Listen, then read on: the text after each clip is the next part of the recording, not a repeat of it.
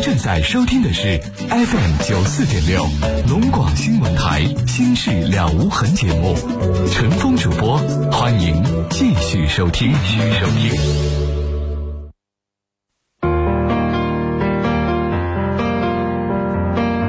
好，听众朋友，广告回来，欢迎您继续来收听《心事了无痕》节目的直播。我是主持人陈峰，今晚的导播呢是亚楠。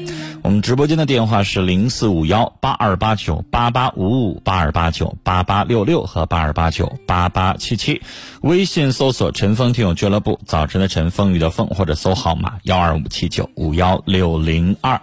加微信回文字消息，直接参与节目直播。龙广客户端下载安装使用，在龙呃陈峰听友俱乐部专区啊，在直播区留言，陈峰就可以看到了。们来看几位听友的提问，温呃心情。微信人说，我男朋友没有正式工作，但是他有参考正式工作的学历身份。我也曾问过他，开始的时候他不喜欢仕途的尔虞我诈，所以一直不愿意去考。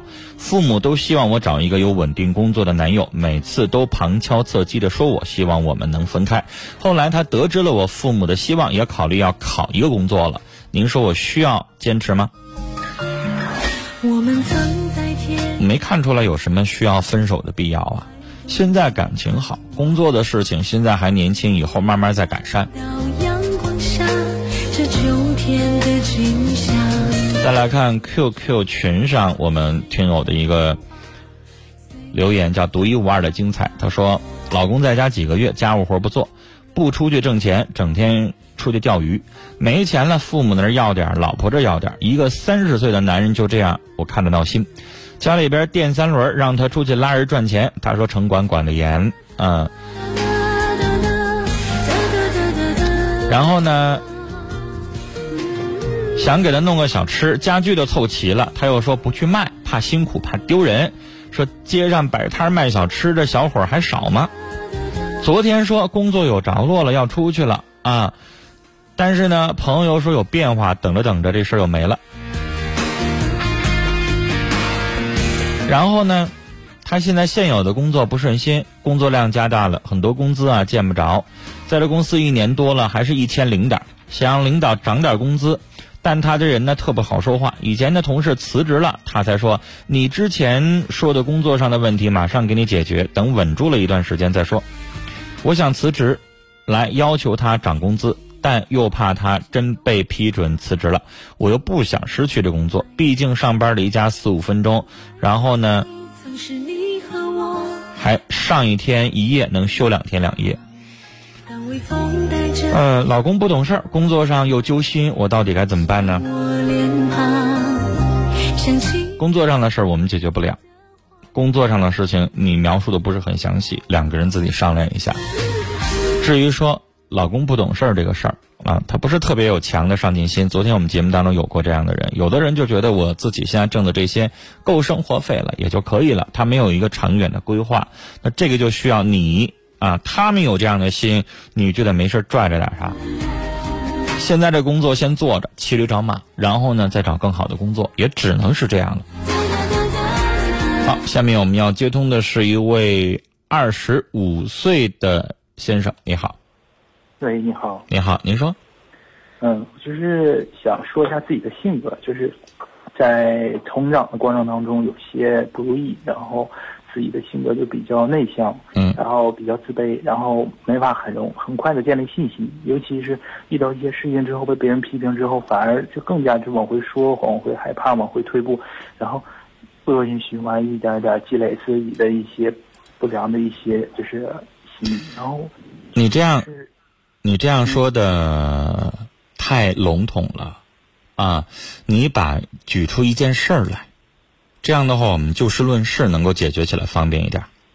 嗯，就比方说在工作中遇到一些事情，完了领导批评我了，然后我就自责，就开始纠结，就这件事情，我为什么做不好呢？我为什么不能像别人做的那么好？然后自己就自责，然后但是做完事之后，仍然又没有什么，我想去进步，完了还是没有什么太太大转变。该嗯该干什么干什么，就不知道该怎么去做。我总是在想自己为什么这么错呢？为什么这么不行呢？为什么不这么进步人呢？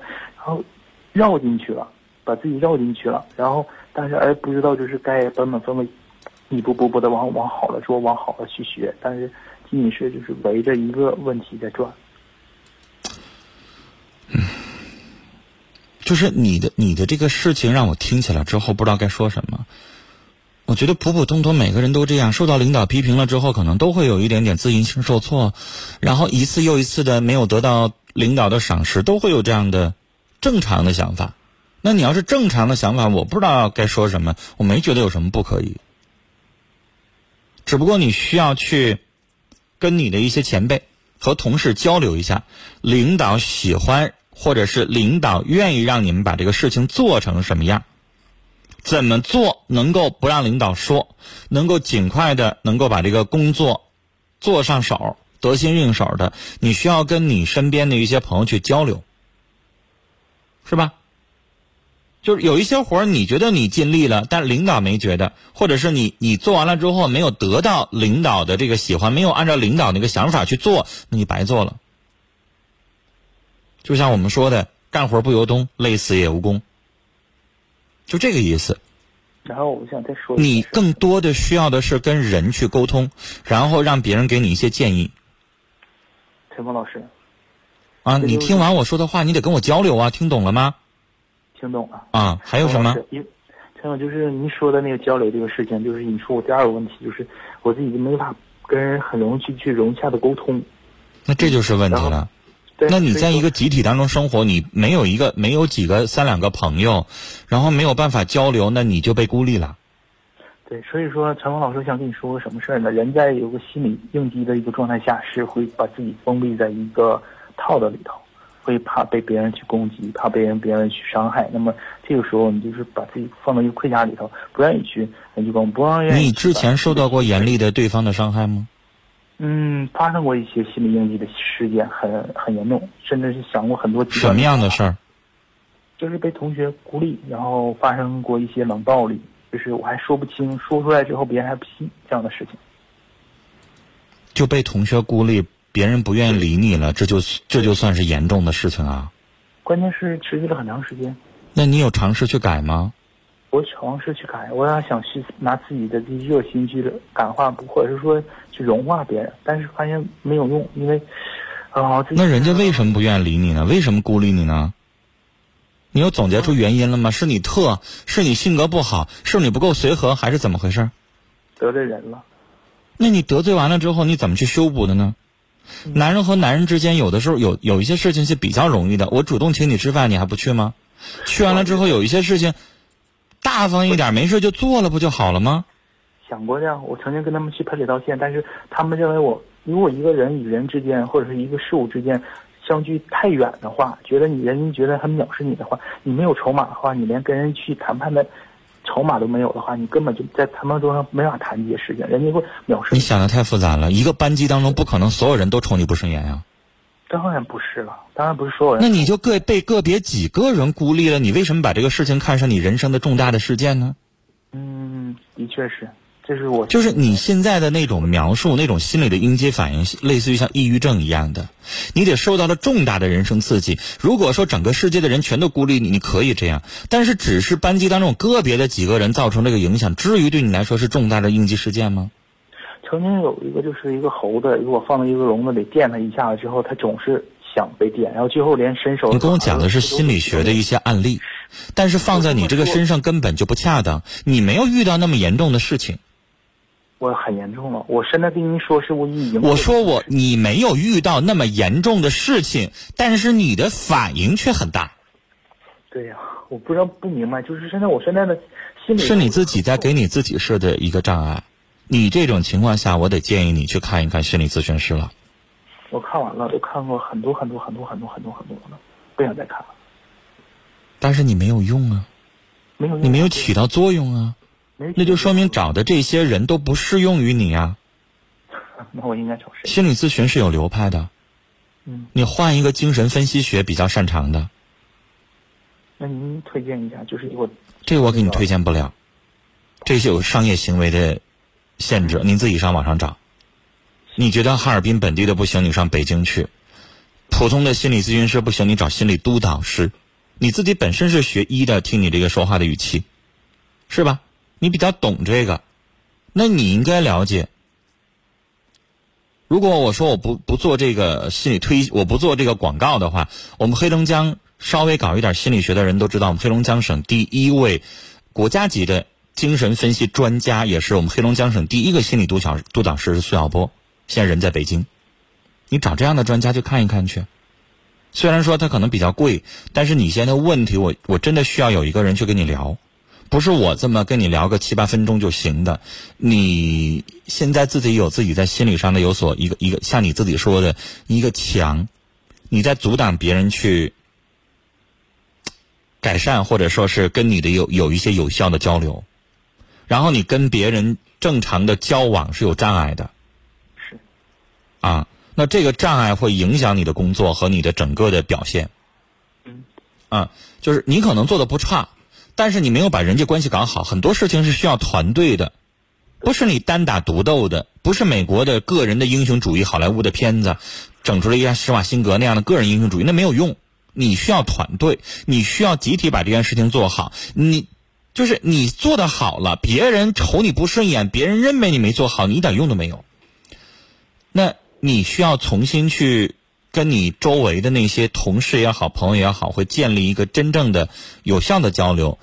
我我我是觉得没什么事儿的时候呢，去去学一学怎么去拉拢一些人际关系。你可以从买点小礼物给人家多做一点事儿，多替个班儿，然后呢给人家没事请个吃个饭，比如说小恩小惠开始，希望慢慢的能够交一些朋友，然后让他们能够帮助你去改善你现在个人的这个问题。你的问题听起来是。是你自己在给自己设一个障碍，而我不觉得说你遇到的事情有多么严重，我也不觉得说这个世界有都天塌下来，然后有那么严重，然后你一定要做出了这么严重的反应，都不是，你不需要有这么大的反应，但是你自己控制不了，所以这个已经不是我简单在节目里边跟你聊两句的问题了，你需要去做正规的，呃，比较专业性的这样的心理治疗和心理疏导。希望你在，呃，学习以外的时间再去做。我我觉得你说了，你见过好多好多的心理医生，但都没有起作用，就说明之前的治疗都是无效的、无意义的。那你需要再去找适合你的才可以啊。呃，毕竟我们黑龙江地区在这方面的这种，呃，专家也好比较少，资源也比较少。如果可以的话，去北京、上海去预约一位专家，然后去看。跟他聊一聊，可能会有不一样的收获。聊到这儿。远处蔚蓝天空下涌动着金色的。呃，哪位听众对微信这个操作的比较熟练？教一教陈峰怎么能把人屏蔽？有有一些人。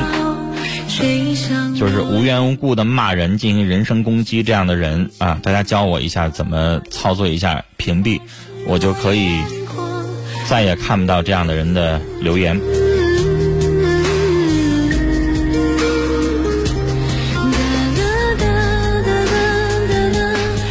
来看啊，挺有跨越的留言，说女儿六岁。在我们这儿的机关幼儿园大班，这个幼儿园提倡玩中学，学中玩，不给孩子压力。书包呢不用背，也没有作业。我觉得学的东西不少，就是有点慢，所以家里人希望来年换一个个体幼儿园。小学一年级的东西基本都能学完了，每天回家都有作业，还有卷子做，这样合适吗？孩子的童年是不是会太累呢？真上一年级之后还会认真上课吗？我觉得这是教育观念的问题。有的家长就觉得孩子没学到东西，希望能够在上小学一年级前就开始有一些单词会背了，加减乘除都会做了，是不是这意思？我想说，毕竟是政府机关幼儿园，它的教学理念应该比咱们老百姓要先进的多啊！国家政府能够。允许他这么去教孩子，肯定有他的意义所在，有他的价值所在。我倒觉得这个幼儿园不错，寓教于乐当中，孩子在潜移默化当中能够受到了很多的教育。至于你说的想要把一年级的一些东西学完的话，你就可以教啊。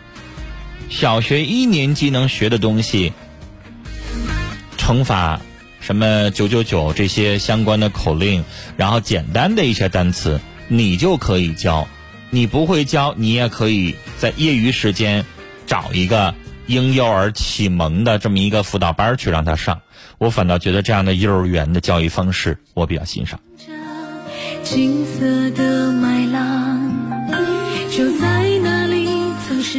好，下面我们继续来接，这是一位六十一岁的老先生的电话。你好，哎，陈峰老师你好，别客气，叫陈峰就行。您说，哎，我那个有这么一个事情啊，挺困惑的。嗯，这个完人去世吧，已经这个接近十一年了。嗯，哎，我自己吧，呃，开始前吧，就是孩子上学没想找，但中间呢想找，但是现在又放弃了这个想法，因为年龄挺大了。这是我大女儿吧，她现在吧。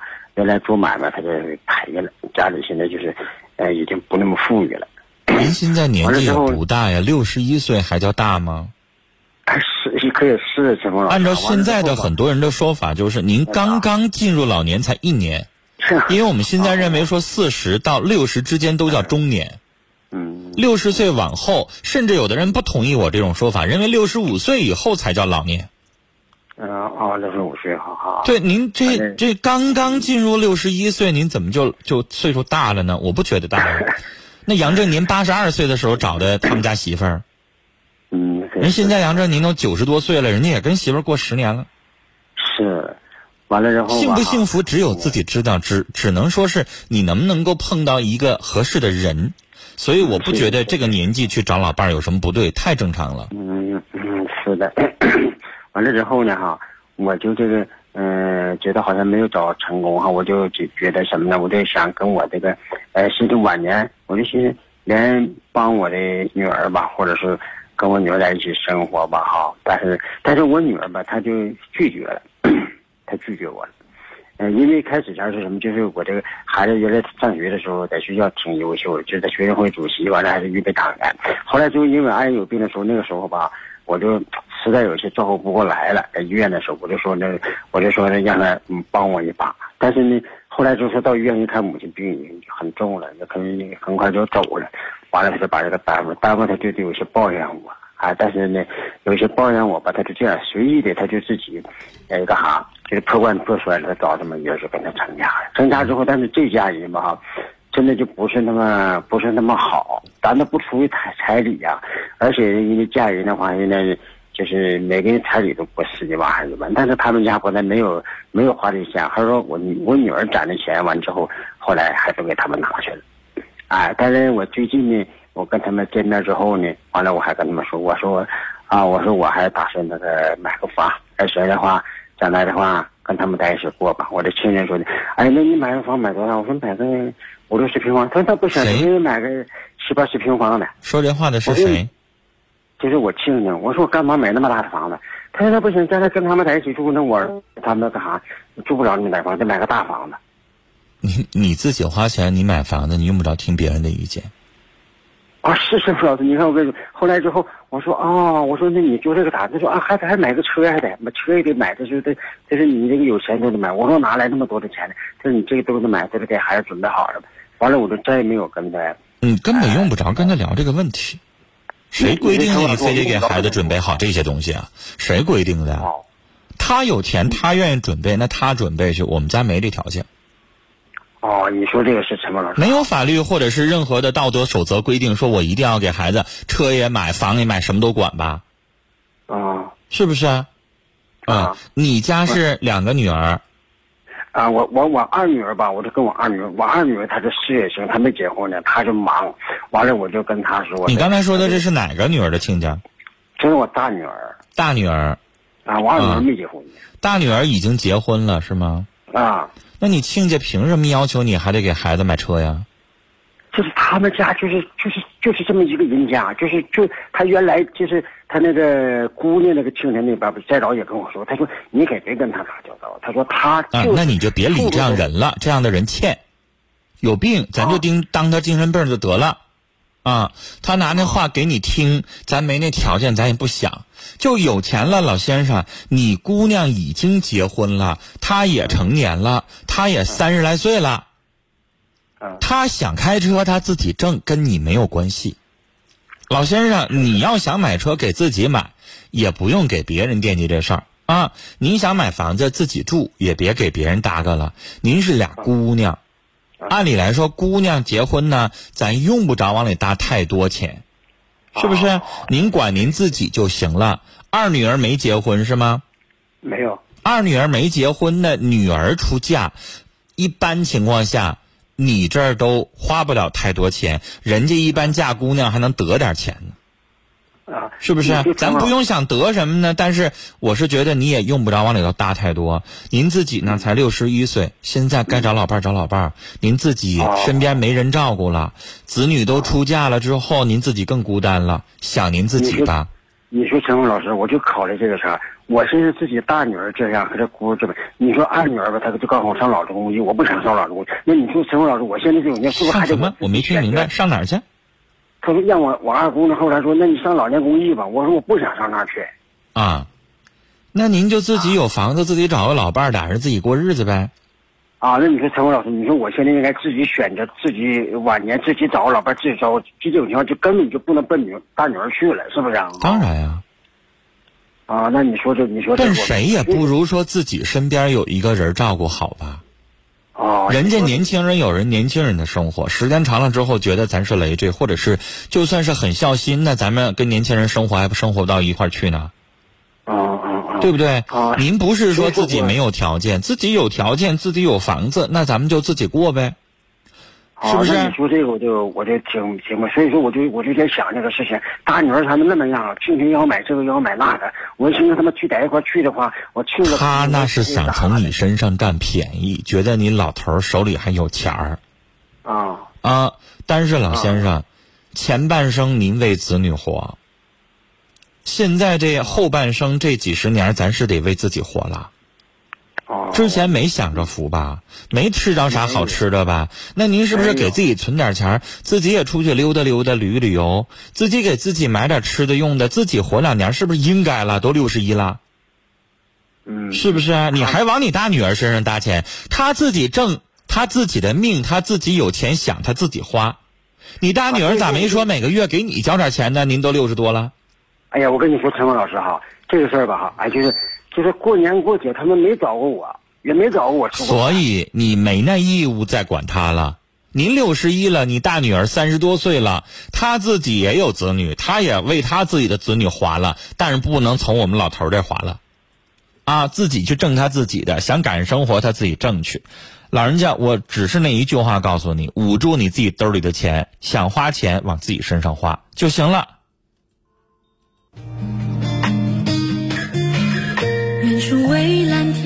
我们来集中的看一下我们的听众朋友在微信上就刚才的这几件事情的留言。那里曾是你和我爱过的呃，颖儿说刚才那个大姐啊，放弃吧。但是，说实话，我不太同意颖儿这样的意见。呃，我们再来看其他的几位听友的意见，叫幸福就好，说您这么大岁数了，自己身体不好，相互理解吧。小马上路说，虽然丈夫对你不负责任，但是终究还是有个家。如果你离了婚，生活要困难呢？哎，这是我愿意听的。可能像颖儿这样的听众比较年轻，因为有的时候年轻的时候就会这样，受到对方的怎么说呢？觉得有一些委屈，觉得有一些事情我忍不了。但是我们静下心来为刚才四十五岁那位残疾人女士好好想想，她是残疾人，她没有工作，她没有收入，那一点小事儿跟老公离了，离了之后她怎么生活？老公只是脾气不太好，嘴儿不太好，但是照常跟你过日子，柴米油盐管你，知疼知这儿也管你，那谁没有脾气呢？所以刚才陈峰说的话就是，但凡什么事情的时候不要冲动，啊，你自己还是二婚，人家呢，你老公跟你，人家是一婚，人家跟你在一起过日子，嘴儿不好，脾气不太好，忍忍过去了，但对你好，好好过日子。这不比什么都强吗？小情过吧，跟谁过都会有问题，都会有矛盾，相互忍让一下。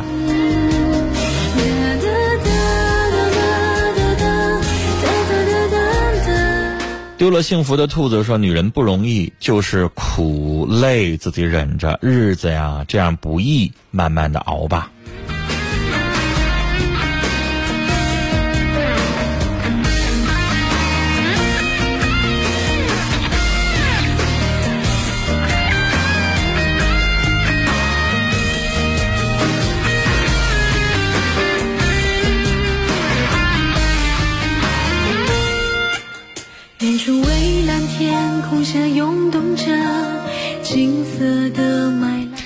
卓子微信留言说：上高中的时候听同学说起这个节目，然后在家里偷偷的听。那个时候是高二，做完作业十一点的时候正好听了一会儿。后来上了大学，没人管了，开始用手呃用广播全寝室听。那个时候十点半开始，正好寝室熄灯，边洗漱边听节目。那个时候没有微信，常常用手机短信参与节目。节目呢伴着我们整个大学。现在我已经毕业了，在辽宁。感谢有龙广客户端这个软件，让我下了班之后还可以听节目。每天是边吃饭边听，声音，你的声音让我觉得虽然离家乡并不远，但是我觉得就像在家乡一样不孤单。谢谢节目伴着我一路成长，教会了我很多的事儿。也谢谢你。在成长的路上，始终选择我们的节目，一直在收听，我们相互勉励。哎，豆儿说，我觉得刚才这个二十五岁的哥哥想问题好极端，可以把自己的问题和朋友们敞开去谈啊，你哪里做的不好，让大家去提问题，然后呢，帮助你想办法去解决。小马上路说，刚才的小伙儿送您五个字儿啊。天空飘来五个字儿，那都不是事儿，是不是？谢谢，好多听友在帮我。刚刚陈峰问了一个问题，怎么屏蔽？哈，我先找到了，点击头像就直接呃，公共微信当中有有分组，直接放到屏蔽组。我这边已经搞定了，谢谢大家。我们再来看其他的留言啊。嗯，删除对你的留恋说，爱情啊，它是一场输不起的豪赌，押上全部赌注之后，如果赢了，我们将会赢得终生的幸福；如果输了，留下的是道道伤痕。明知输不起，偏偏还要赌，谁都没办法拦不住。就在那里，曾是你和我爱过的地方。当微风带着的味道吹向我脸庞清水微澜，您问的这个问题我真不懂。你要问我说血糖值，我还能给你一些意见；但你问我血红蛋白，我真的不懂，请你到医院内分泌科去请教专业的医生。删除对你的留恋，又一条留言说：刚才的哥们儿，不管遇到什么事情，你太自卑不行啊，对自己有一些信心。人不管。碰到什么事情，要想办法去沟通去解决，自己把自己的应做的做好，然后融入到一个集体当中。不管什么时候，有一个良好的心态，这样就能够调整自己的情绪了。好，听众朋友，接下来呢是广告，呃，整点报时，整点报时之后回来，欢迎您继续来收听和参与我们的直播节目。我们直播间的热线电话号码是零四五幺八二八九八八五五八二八九八八六六和八二八九八八七七，微信搜索“陈峰听友俱乐部”或者是直接搜索微信的号码幺二五七九五幺二。十几秒整点报时之后。